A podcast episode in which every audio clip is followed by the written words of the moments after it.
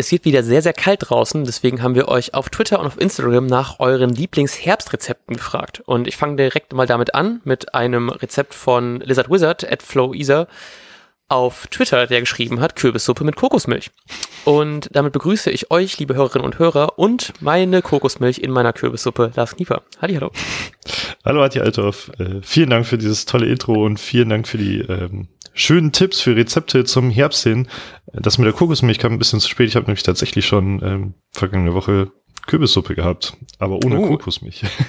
Ah, ich hatte, ich hatte äh, einen gefüllten Kürbis, der war auch ganz geil. Ah, cool. So mit äh, Walnüssen und äh, Cranberries und Schafskäse und so ein Quatsch alles drin. Aber es oh, war richtig nice, nice. Ja. richtig, richtig gut. Ich finde, ich freue mich immer sehr, wenn so die Herbstzeit umschlägt und ich bei meinem Supermarkt des Vertrauens äh, endlich wieder Kürbisse kriegen kann. Deswegen bin ich da sehr happy. Ich glaube, wir haben noch von von äh, Nina hat es auch noch geschrieben. Äh, irgendwas mit Kürbis. Warte, Kürbispfanne mit Champignons.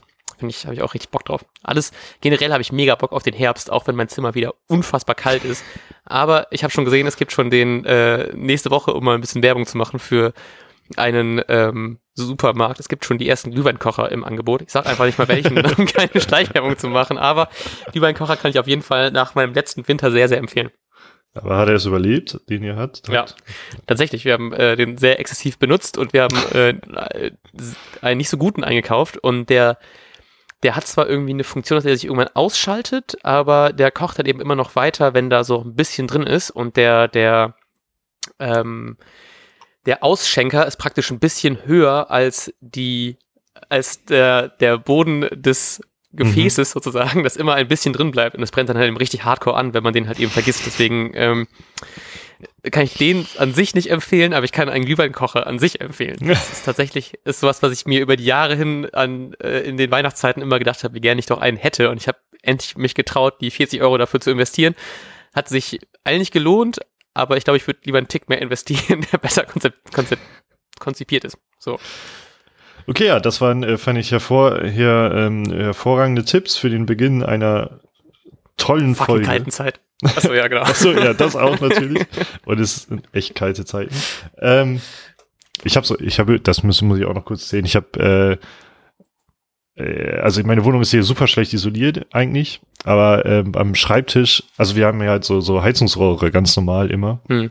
Äh, und dann kann ich am, wenn ich am Schreibtisch sitze, wärme ich meine Füße immer an den Heizungsrohren. Oh, geil. Oh, mega, mega gut. Premium, ja. Ich wohne ja im Erdgeschoss und glaube, ich habe schon sehr oft darüber gerantet, wie kalt diese Wohnung ist. Ich glaube, du auch. und ja, ich mache das mittlerweile richtig oft so. Ich schreibe ja gerade meine Masterarbeit, deswegen sitze ich gefühlt 24-7 hier am Schreibtisch. Und ich habe immer ein paar normale Socken an, darüber ein paar Wollsocken und sogar teilweise noch eine Wärmflasche unter meine Füße. das ist wirklich extrem. Wenn ich irgendwann mal diesen Podcast nicht mehr aufnehmen kann und mir, ihr mich in so einem Eisblock findet, dann wisst ihr warum. Na gut, was dafür ein bisschen mehr mein Herz erwärmt hat, abgesehen von dieser Wärmflasche, ist natürlich der Punktgewinn gegen Freiburg. Und ich finde tatsächlich, ich hatte, als das Spiel abgepfiffen worden ist, hatte ich ein sehr, sehr komisches Gefühl, ähm, weil ich finde natürlich der Punktgewinn, wenn man dieses Spiel sieht, ist sehr, sehr äh, fast schon glücklich für Werder, weil die phasenweise, über deutliche phasenweise nicht die bessere Mannschaft waren und ich finde auch zum Schluss sehr darum gebettelt haben, noch ein Gegentor zu bekommen. Trotzdem hat man es irgendwie geschafft, dieses 1 zu 1 über die Bahn, über die Zeit zu retten.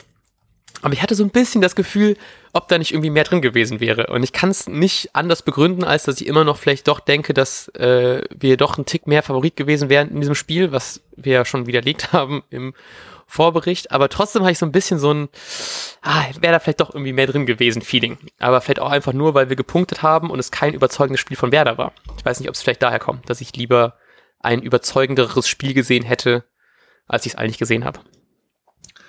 Ja, also das ist ja auch, was du schon ansprichst, ja eigentlich das insgesamt Traurige, was, ähm, was ja stattfindet, und zwar, dass halt nicht so, so geiler Fußball gespielt wird und wir eigentlich auch nicht für die nächsten Wochen irgendwie erwarten können, dass wer da plötzlich Ballbesitz auch hat, um eventuell auch mal was verdient zu gewinnen oder verdient nicht mhm. zu gewinnen am Ende. Also ich glaube, wir werden sehr oft darüber sprechen, äh, dass das ein, oder also ich hoffe, wir werden häufiger sagen, es war ein glücklicher Punktgewinn äh, und nicht sagen, das war eine verdiente Niederlage. Ja, wirklich. Ich glaube, ähm, das, ja, also ich, ich fand das eh krass, weil es wirkte, fand ich phasenweise, ich glaube, wir hatten so ganz kurz vor der Halbzeit so eine Phase, wo ich wirklich geglaubt habe, da geht mehr und auch gerade als das 2 zu 0 zurückgenommen worden ist und man dann das 1 zu 1 geschossen hat, fand ich, hat Werder richtig aufgespielt. Und dann plötzlich kannst du auch noch in, kannst du noch so jemand wie Rashica theoretisch, also kannst du von der Bank bringen und man hat richtig die Hoffnung gehabt, dass er jetzt irgendwie den Schwung ins Spiel bringt und irgendwie dann noch mehr damit rausholt, aber irgendwie kam das nicht so richtig, ähm, es klappte einfach irgendwie nicht so richtig. Und ich fand auch, dass es über, über Phasen einfach von Werder wirklich echt kein schönes Fußballspiel war. Und selbst wenn man den Ball mal hatte, was ja echt nicht häufig der Fall war, war es trotzdem irgendwie, man hatte nicht so richtig im Plan, was man damit anfangen soll. Und das, das wurmt einen dann doch sehr, weil ich fand, andererseits dagegen hatte Freiburg sehr oft sehr gute Möglichkeiten, ähm, die auch teilweise ein bisschen zu häufig durchgekommen sind, wo Pablenka uns doch mal wieder häufiger den Arsch gerettet hat, als es mir eigentlich dann lieb war. Und das, ah, ich, ich hoffe, dass es irgendwie besser wird jetzt in den nächsten Wochen, weil man musste sich natürlich auch jetzt erstmal darauf einstellen, dass jemand wie Klaassen im Mittelfeld dann nicht mehr da ist. Generell ging es ja auch recht viel übers Mittelfeld. Aber so richtig, also ich, ich kann mich nicht so richtig mit diesem 1-1 freuen, äh, da, darüber freuen, weil es einfach so ein komisches Spiel war. Das wurmt mich doch noch tatsächlich ein bisschen mehr, als ich es gestern nach dem Spiel das Gefühl hatte.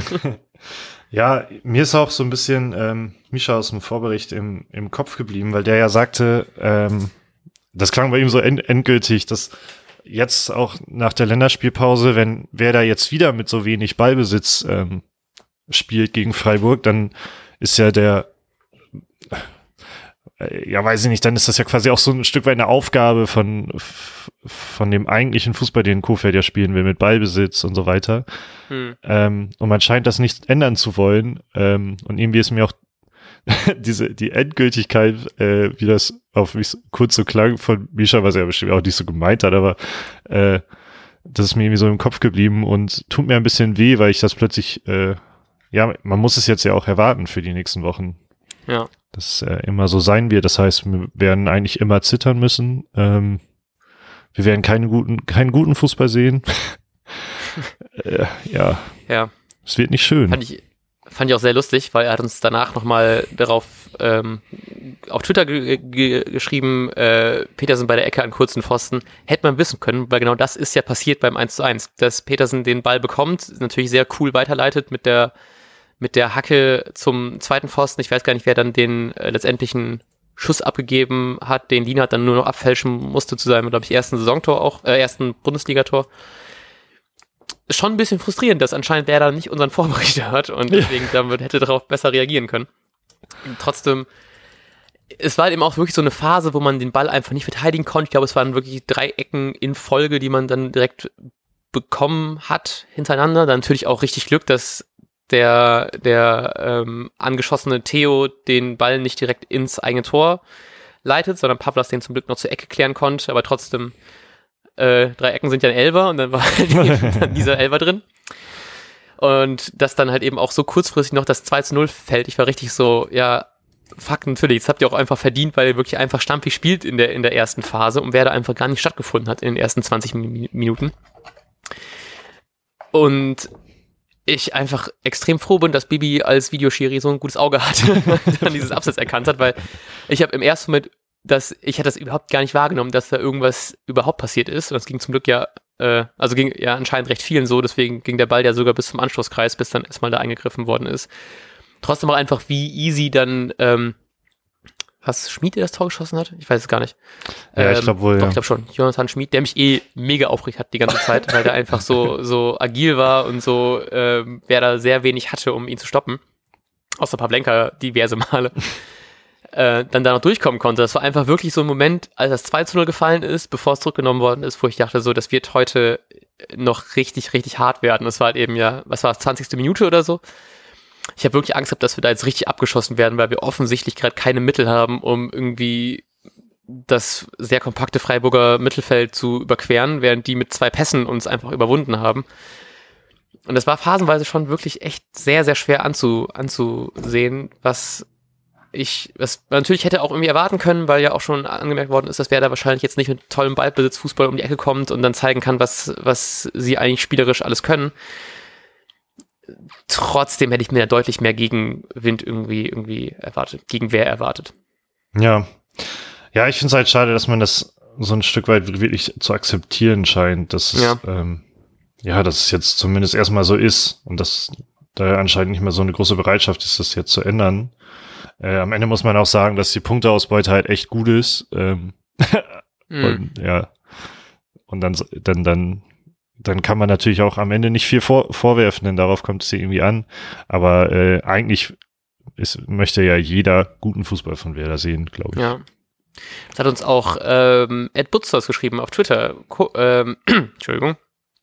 Immer noch komisch, dass Werder unter Kofeld quasi das offensive ballbesitzorientierte Spiel zugunsten des klassischen Kick-and-Rush aufgegeben hat.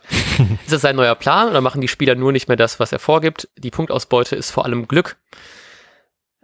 Gerade das letzte finde ich sehr interessant, weil ich habe manchmal auch das Gefühl, man, also vielleicht ist auch so ein bisschen der, der, ähm, der Punkt, der mich beim Freiburg-Spiel auch ein bisschen aufgeregt hat, dass man da nicht vielleicht noch ein Tickchen mehr Glück hat und dann doch noch irgendwie so ein dieses, ähm, 2-1 über die, also Du hinbekommt. bist schon verwöhnt. Ja, schon, äh, wirklich so viel Glück, wie wir jetzt die ersten paar Spiele hatten, dann kann man schon davon reden, dass es weitergeht. Nee, aber ich, also ich würde nicht sagen, dass es Glück ist, es ist, ähm, ja, ich, also ich verstehe den Punkt. Ich sehe den auf jeden Fall, dass es natürlich knappe Spiele waren, die man dann gewonnen hat, auch gegen Bielefeld mit dem, mit dem ähm, 1 zu 0, das, wo zum Glück am Ende noch das Foul abgepfiffen worden ist. Jetzt ist das Ding abseits, was, ob man von Glück reden kann oder nicht, weil es ja eigentlich einfach nur praktisch ein äh, irreguläres Tor Ja. war. Das würde ich sogar, also natürlich deutlich irre- irregulärer als das Ding in Bielefeld. Ich würde nicht sagen Glück, aber wenn da ein oder anderes Spiel nicht so ausgegangen wäre, wie es ausgegangen ist, hätte man das irgendwie auch verstehen können auf der Art, weil es jetzt immer noch nicht die, das berauschende Spiel war und wie schon gesagt, dass es dieses, äh, dieses berauschende Offensivspiel ist, was wir dann einfach nicht mehr sehen. Ich könnte mir auch vorstellen, dass es teilweise einfach Plan ist, weil man vielleicht jetzt gerade auch einfach nicht so gefestigt ist, um Mhm. wirklich jetzt tollen Offensivfußball zu spielen. Und da fehlt halt eben auch vielleicht so ein bisschen Selbstbewusstsein, da fehlt vielleicht auch so, ähm, wo wir auch noch wahrscheinlich gleich dazu kommen werden, so was wie ein, ein Rashica, der uns dann irgendwie in letzten Saisons deutlich mehr Freude gemacht hat, als er es bis jetzt getan hat. Ähm, und dann kann man vielleicht jetzt auch gerade nicht erwarten mit den Mitteln, die wir haben, dass jetzt wir super tollen Offensivfußball spielen und genau wissen, wenn wir einen Ball haben, was wir damit anzufangen haben. Und deswegen kann ich schon verstehen, dass man vielleicht auch einfach sagt, wir sichern hinten ab und machen dann, lassen erstmal den Gegner kommen und hoffen, dass wir dann in mehr, vielleicht eher in Kontersituationen ähm, reingeraten oder wie es jetzt auch beim 1 zu 1 war, dass wir eher sagen, wir kommen jetzt durch ein, durch ein gutes Pressing, durch ein gutes Gegenpressing und holen dann irgendwie den Ball so zurück und kommen dann zu Chancen. Aber vielleicht ist es einfach gerade das, was wir in der, also was uns in der Macht steht, weil wir halt eben gerade immer noch aus einer sehr, sehr schwierigen Saison kommen, die uns immer noch sehr gebeutelt hat. Und ich glaube, bis wir da halt eben wieder auf einen tollen Fußball sehen können, braucht es sowohl einfach irgendwie eine Änderung in, im, in den Köpfen, in den Köpfen der Spieler, dass man einfach sagt, hey, wir können das doch eigentlich, weil eigentlich ist es, wenn ich es auf dem Zettel sehe, was wir für eine, für eine, für eine Mannschaft haben und was wir auch noch von der Bank aus zu bringen, äh, bringen können, kann ich mir das irgendwie so schwer vorstellen, dass wir diese Saison unten drin spielen werden. Aber wenn es passieren sollte, ist es so, ja, natürlich, weil es vielleicht doch erstmal braucht, um so eine Horrorsaison wie letzte Saison irgendwie zu überwinden. Und auch gerade, was ja so krass ist, wir haben das erste Spiel seit gefühlt 2000 Jahren, wo wir immer wieder mit auf alle Spieler zurückgreifen konnten. Also ein Ja. Toprak, der Ewigkeiten verletzt war, ähm, konnte spielen, ein Möwald konnte spielen. Und das ist schon irgendwie krass. Und wenn es halt eben so kleine Puzzleteile sind, die dazu bringen, dass wir wieder das alte Werder Bremen werden können, dann muss es das halt eben sein, aber das braucht halt eben auch einfach seine Zeit. Deswegen, ich will das nicht zu schlecht alles reden, aber ich glaube, wir können nicht erwarten, sobald wir jetzt hier äh, wieder ein bisschen Geld haben durch den Klassenverkauf, dass wir jetzt irgendwie ähm, und, und, und noch und noch einen Rashica irgendwie halten können, dass wir direkt jetzt einfach super tollen Fußball wiedersehen werden. Deswegen bin ich froh über jeden Punkt, den wir holen können, über jedes Gegentor, was wir noch nicht bekommen haben. Aber es wird, glaube ich, einfach seine Zeit brauchen, bis wir wieder da oben anknopfen können. Und Ja. das geht halt eben Schritt für Schritt. Ich kann mir, ich kann mir auch gut, also aktuell scheint es ja wirklich auch Absicht zu sein, dass man ähm, ja nicht so viel mit dem Ball dann anfangen möchte. Ähm, ich kann mir auch gut vorstellen, das große Problem ist ja das Mittelfeld, dass es da niemanden gibt, der derartig kreativ agieren kann zurzeit. Ähm, gleichzeitig noch in der Spitze ja dünn besetzt. Ich glaube, in der Breite geht's ja eigentlich klar mit vielen Spielern, die eben diese acht spielen können, wenn es denn sein muss, so in der Art. Mhm. Ähm, also da denke ich an so einen Bittenkurt oder Osako, bei denen das oder auch so, ähm, Entschuldigung, Voltemade ist ja jetzt ja so ein bisschen auch ja, für diese Saison vorgesehen, aber es ist ja nicht seine, seine, seine natürliche Position. Das heißt, hm. ähm, viele Spieler können da eventuell spielen. Ähm, und ich kann mir halt vorstellen, dass man so lange, ähm, ja, attraktiven Fußball aufgibt, bis sich eben einige Spieler so auf diese Position einfügen und oder sich entwickeln wie im Bomb oder auch in Voltemade, dass sie eben mhm. auch in der Bundesliga ähm, gute Spieler sind, um dann eben wieder eine Spiele, ja, einen guten Fußball äh, als Mannschaft zeigen zu können, aber dafür sind eben die Akteure im Mittelfeld sehr, sehr wichtig, um, mhm. um so ein Spiel aufzubauen. Und ich kann mir vorstellen, dass man vielleicht auch denkt, lass uns, lass uns erstmal äh, diese Spieler auf auf ein anderes Niveau bringen und ja. hoffen, dass es ähm, ja der gute Kick and Rush, wie es genannt wurde, äh, erstmal tut. Weil ja, ja erstmal hat's uns schon ein paar Punkte gebracht gerade. Ja. Was ich dabei auch schön finde, es hat ähm, Bernhard uns auch geschrieben, Adblock Agrar auf Twitter, hat ähm, sehr viel, sehr guten Input gegeben, aber ich fange erstmal mit dem an, was mich, äh, was ich, wo ich auch, eigentlich stimme ich mit wahrscheinlich allem zu. Aber auf jeden Fall, was ich interessant finde, ist, dass er es auch sehr gut fand, dass Voltemade von Anfang an spielen durfte, was ich wirklich auch einfach sehr, sehr toll fand, weil ich wirklich sehr gerne mehr von ihm sehen möchte. Und auch wenn er seine Schwächen da auch gezeigt hat, fand ich trotzdem, dass es so, er hatte, glaube ich, kurz vor der, kurz vor der Halbzeit eine sehr, sehr dicke Chance, die er gut hätte gerne reinmachen dürfen. ähm, trotzdem aber sehr schön, dass man auch so jungen Spielern wie im Bomb jetzt zum Beispiel auch und halt eben wollte man doch einfach jetzt mehr Chancen gibt, einfach dadurch, dass man durch sowas wie einen Abgang von Klassen irgendwie umstrukturieren muss und das einfach auch, oder halt eben auch sowas tatsächlich, was Anfang der Saison ja auch schon Weichen zurückliegt, auch ein Abgang durch einen Bargfrede oder ein Bartels, dass man tatsächlich jetzt einfach sagt, wir machen jetzt nicht nur den Umbruch im Sinne von, wir verlängern die Verträge von alten Spielern nicht, nee, wir lassen tatsächlich auch die jungen Spieler einfach mal ran. Und das finde ich einfach sehr, sehr gut, gerade bei einem Voltemade, wo ich wirklich glaube, der wird uns noch sehr, sehr viel Freude bringen, die, ne, diese Saison. Und mal gucken, ob er dann tatsächlich sogar noch eine Saison da ist, weil er hatte klar ein paar Situationen, wo er irgendwie den, fand ich sehr oft so, so ein Annahmefehler, dass Ball, der Ball versprungen ist, dass das halt eben uns auch ein paar gute Chancen im Aufbau gekostet haben. Aber er hatte auch ein paar Aktionen, die ich einfach sehr, sehr stark fand. Und äh, da bin ich da bin ich sehr, sehr gespannt drauf, was da kommt. Ein Bomb auch einfach wieder ein glänzender Auftritt. Also hat mir sehr, sehr gut gefallen. Hatte einen Schuss, der, der schon ein bisschen hätte besser sein können. ähm, der dann deutlich übers Tor gegangen ist, also halb, halb 16er, halb rechts am 16er dann stand und hätte man deutlich mehr draus machen können. Trotzdem hat er mir auch super viel Spaß gemacht, wie der einfach mit seinem Körper ein paar super Situationen ganz easy lösen kann, wie er sich immer einbringt, am Ball immer gute Ideen eigentlich hatte. Und das macht halt eben trotzdem Spaß, dass man jetzt vielleicht nicht so sehr darauf hofft, dass jetzt ein, ein Klasen zum Beispiel, wo man denkt, dass der jetzt ein super Spieler ist und immer das zeigen muss, was er kann, der uns letzte Saison auch irgendwie enttäuscht hat, dass wir den einfach ersetzen können durch einen jungen Spieler, der zeigen möchte, was, was er will. Und wenn jetzt ein, ein Bomb so spielt, wird er weiterhin seine Spiele machen in der Startaufstellung, das ich sehr, sehr gerne sehen werde. Aber auch ein Voltemade wird der wird vielleicht jetzt ein bisschen damit zu zehren haben, was der, dass der auch nicht das allerbeste Spiel gemacht hat, aber er wird auf jeden Fall seine Einsatzzeiten bekommen und die hoffentlich auch dann im nächsten Spiel besser ausnutzen, als es jetzt gemacht hat. Und das freut mich einfach sehr, dass man trotzdem sieht, dass dieser Umbruch irgendwo herkommt und bis jetzt mir eigentlich sogar sehr, sehr gut gefällt. Und dann brauche ich gerade nicht unbedingt so ein, also ich bin froh, dass ein, dass ein Möwald gekommen ist für ihn, weil es einfach, wie gesagt, nicht sein Spiel war, aber ist trotzdem schön zu sehen, dass man einfach gerade irgendwie Alternativen hat und auch wenn es nicht vielleicht der gleiche Marktwert ist, ähm, trotzdem es Leute sind, die Bock haben und sich dann doch da gut den Arsch aufreißen. Ja, es wäre auch einfach ein Traum, äh, wenn, wenn tatsächlich eben diese jungen Spieler sich wirklich etablieren. Das wäre für den, ja. also nicht nur für die ein Traum, auch, auch halt finanziell gesehen ähm, und ja, einfach für den, für den Verein als Großen und Ganzen ja eigene Spieler ähm, mhm. die sich gut entwickeln, ist immer viel, viel besser als teuer einzukaufen halt. Ne? Ja, wirklich. Ähm, was ich gerne ansprechen würde, mh, denn wir haben ja auch, falls ihr das gesehen habt, haben wir ja für den Misha auch Fragen beantwortet ähm, bei seinem Blog Zerstreuung Fußball. Mhm. Ähm, und da kam ja auch die Frage auf, wie macht man das eigentlich jetzt im Mittelfeld? Ähm, wie stellt man da auf?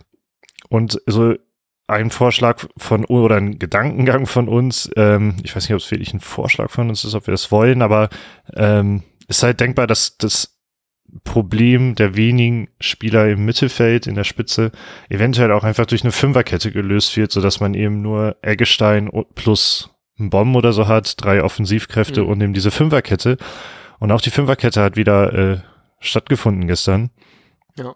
Ähm, genau, gleichzeitig haben wir halt, würde ich behaupten, sehr passende Außenverteidiger für so eine Fünferkette. Trotzdem mhm. haben wir ja auch, glaube ich, schon oft gesagt, dass so, so immer so geil war die Fünferkette jetzt auch nicht. Ähm, ich glaube aber, dass wir das noch viel sehen werden diese Saison. Ja. Das können wir auch, also ich könnte mir das auch sehr gut vorstellen, vor allem jetzt, was auch einfach ganz geil ist, ähm, dass Toprak wieder dabei ist. Und ich habe das, glaube ich, beim Spiel auch schon gesagt. Der ist ja so krass finde, dass Toprak so wenig für Werder gespielt hat, dass wenn mich jemand einfach so in einem unhellen Moment fragen würde, wo Toprak spielt, würde ich wahrscheinlich immer noch sagen, das spielt bei Dortmund. Ja. Und das, das finde ich halt super krass, weil eigentlich ist das so ein Spieler, wenn man jetzt so die Verletzungshistorie wegsieht, bei dem ich richtig froh bin, dass wir den in der, in der Mannschaft haben, der einen guten Spielaufbau hat, der ähm, deutlich schneller ist als das, was wir sonst in der Innenverteidigung zu bieten haben eigentlich. Und der einfach, finde ich, trotz seines, ich habe ist auch jetzt sehr, sehr lange auf jeden Fall ausgefallen. Ich habe jetzt leider keine genauen äh, Daten im Kopf, aber und zur Hand auch nicht. Ähm, aber trotzdem, er kam rein, er hat seinen Job mega souverän gemacht, er hat alles direkt stabilisiert, er hat wirklich einfach so, hatte wirklich so eine, so, so eine, so eine No-Bullshit-Attitude, wie er da reingegangen ist. einfach nur, also hat einfach alles perfekt ge ge gelöst, hat er seinen Körper gut eingesetzt, hat Bälle einfach abgelaufen, statt irgendwie zum Foul zu gehen. Und es wirkte einfach richtig angenehm, ihn, ihn dann wieder hinten drin zu haben. Und deswegen könnte ich mir schon gut vorstellen, dass er vielleicht dann doch dann mit äh, drei Innenverteidigern plus zwei Außen dann wirklich häufiger spielen können und wenn wir den Toprak da hinten drin haben, dann sehe ich das, glaube ich, auch ganz gerne, weil die Außenverteidiger machen halt eben auch Spaß. Die würden halt eben unser Mittelfeldproblem zumindest noch vielleicht bis zur Winterpause ein bisschen, bisschen voranschieben. Und wir können dann vielleicht doch wieder mehr mit, mit, mit einer Offensive glänzen. Vor allem, wenn wir dann halt eben dann auch endlich mit Stürmern spielen können, die halt eben dann auch von Flanken bedient werden können, wie vielleicht irgendwann mal einem Selke, der hoffentlich irgendwann auftaut, dann kann das tatsächlich auch was werden. Und ja, das wird mir, also das, ich finde, das klingt nicht so schlimm, wie es klingt, äh, wie es klingt, dass wir kein Mittelfeld haben. Ja. Das können wir zumindest irgendwie anders überspielen. Ta tatsächlich, also einerseits spielt, glaube ich, Jakufeld schon recht lange immer mal wieder mit der Fünferkette und auch, mhm. ich hatte immer das Gefühl, dass er das auch sehr gerne macht, mit dem Gedanken und halt mit Fünferkette zu spielen. Und gleichzeitig passen eben ja nicht nur die Außenverteidiger, es passt die, wenn Toprak fit ist, passt halt auch die Konstellation aus dieser Dreier aus diesem mhm. Dreier-Innenverteidiger-Block. Ähm, und mit Füllkrug hat man ja auch jetzt schon einen absoluten Abnehmer da vorne drin. Ja, komplett. Ja. Ähm, und Sargent kann sich auch entsprechend entwickeln, wenn man vielleicht auch mal einen Voltomade da vorne reinsetzt, dann ähm, ah, der später habe ich bei Butter bei die Fische gesehen, glaube ich, sehr, sehr ungern Kopfball. ähm, also vielleicht doch nicht Voltomade, aber äh, mit, allein mit Füllkrug hat man jemanden, der perfekt ja für solche steilen Abnahmen, wie sie auch Augustinsson eigentlich sehr gerne spielt, äh, ja. abnimmt. Ja.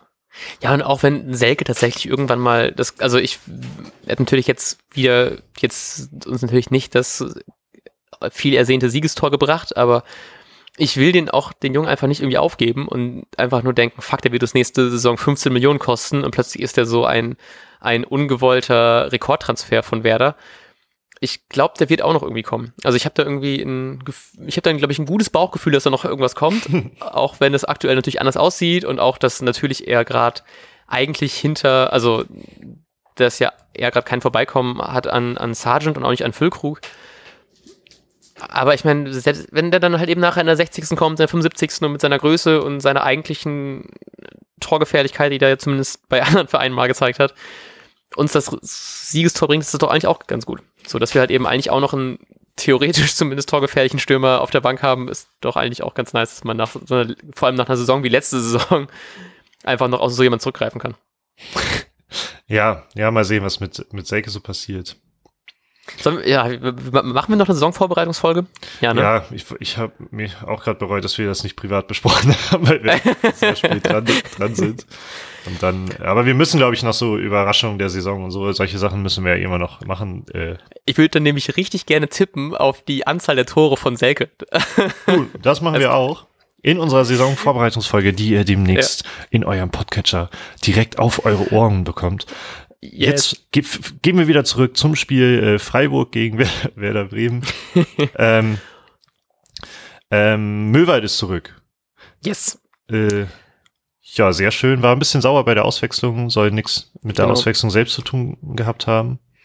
Genau, also Flo Kofeld meinte das auf der PK, dass es wohl abgesprochen war schon in der Halbzeit, dass er kommen wird, weil man einfach dieses stabilere Mittelfeld deutlich gebrauchen konnte und dafür ist dann äh, Voltemar da untergegangen in der Halbzeit, aber es war wohl schon von Anfang an klar, dass Möwald nur 30 bis 35 Minuten spielen wird. Also es war wohl sogar schon mit Ansage, hey, wir haben die fünf Auswe Auswechslungen, warum nutzen wir die halt eben nicht so aus, dass wir halt eben einfach gerade taktisch sehr sinnvoll das auswechseln und das sah halt eben auf den Bildern so aus und was natürlich da jeder rein interpretiert hat, dass er mega sauer war über diese Auswechslung, aber anscheinend lag es wohl eher daran, dass irgendwas im Spiel passiert ist, weswegen er sauer war, was Kofeld aber auf der PK explizit nicht genannt hat. Also er hat extra gesagt, er will das hier nicht nennen, um was es ging und das ist ja auch gut so.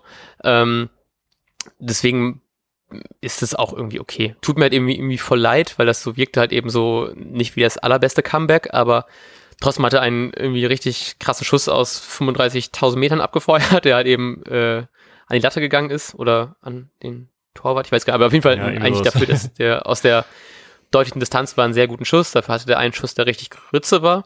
Aber im Endeffekt ist es irgendwie ganz schön, dass man so jemanden hat, der dann hoffentlich auch einfach noch mehr, deutlich mehr Spielzeiten bekommen wird, weil ich einfach sehr, sehr froh bin, dass er sowohl unter Kofeld mehr eine Rolle spielt, als es, fand ich, phasenweise in der vorletzten Saison der Fall war.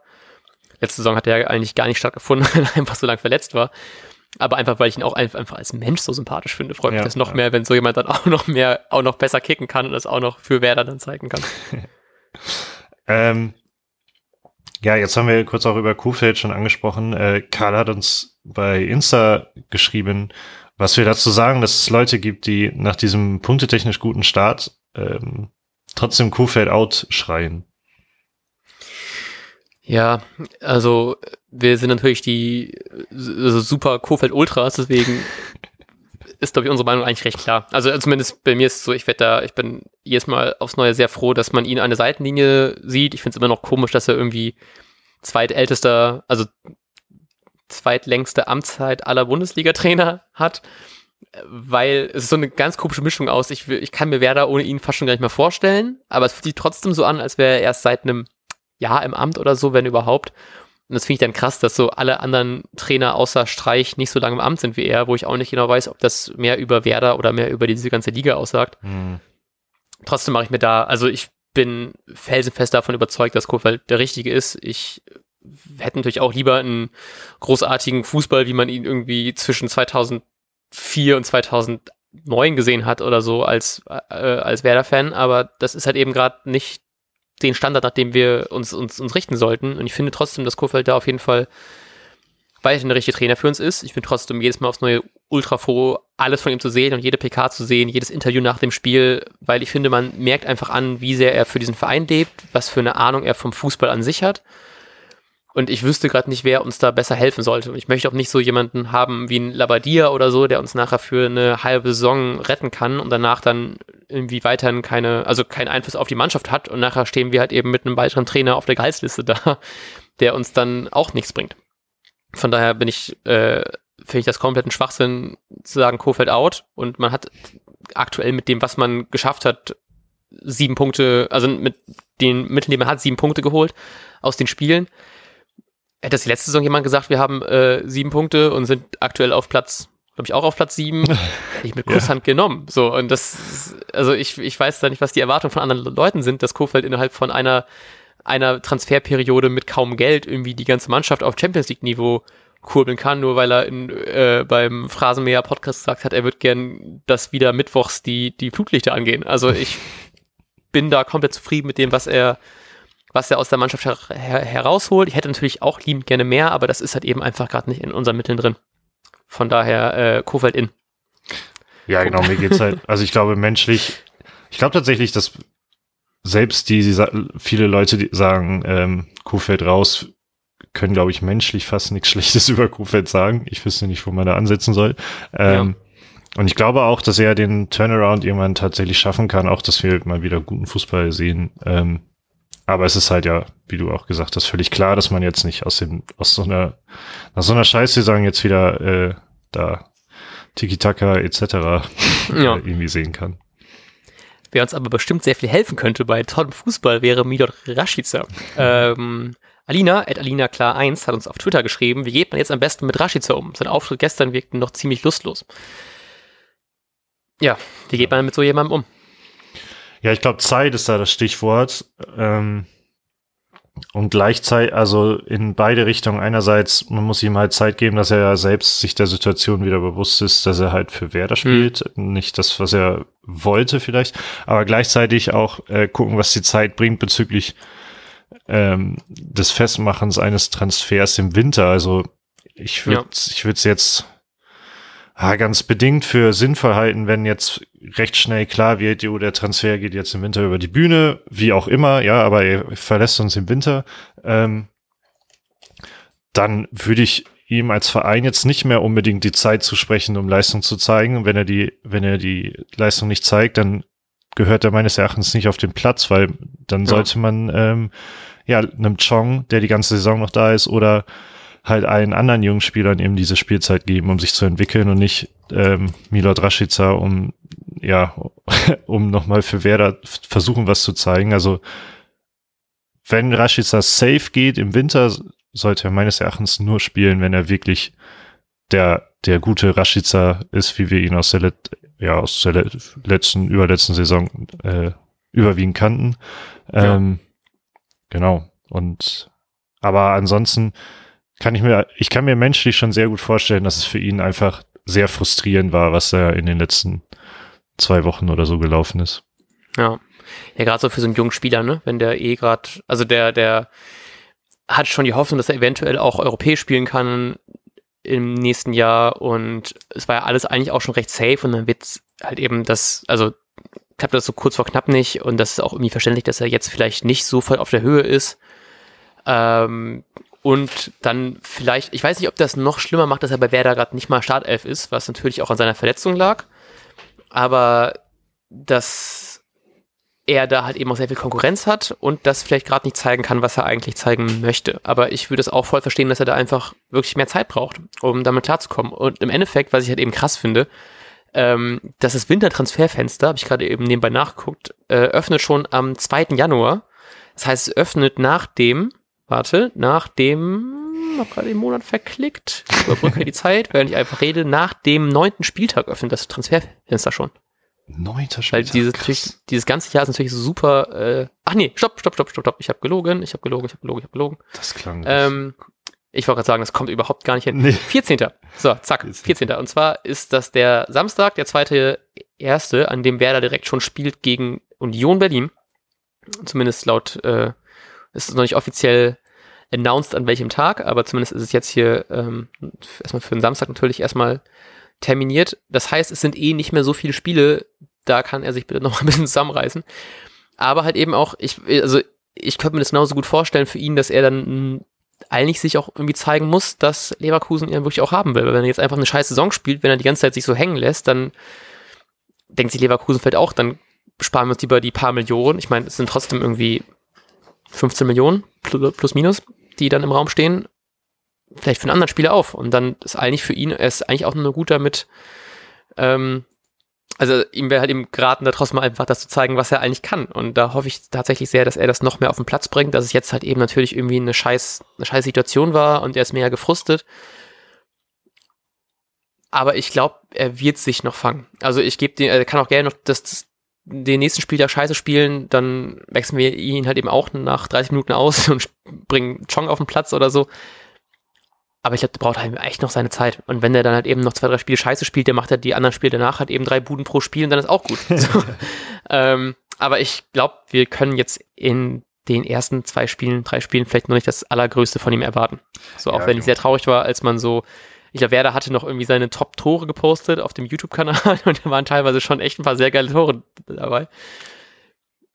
Ja, ich, ich erwarte da gerade nicht so viel. Ich glaube eher, das Wichtige ist, dass der Rest der Mannschaft stabil ist, mit oder ohne ihn.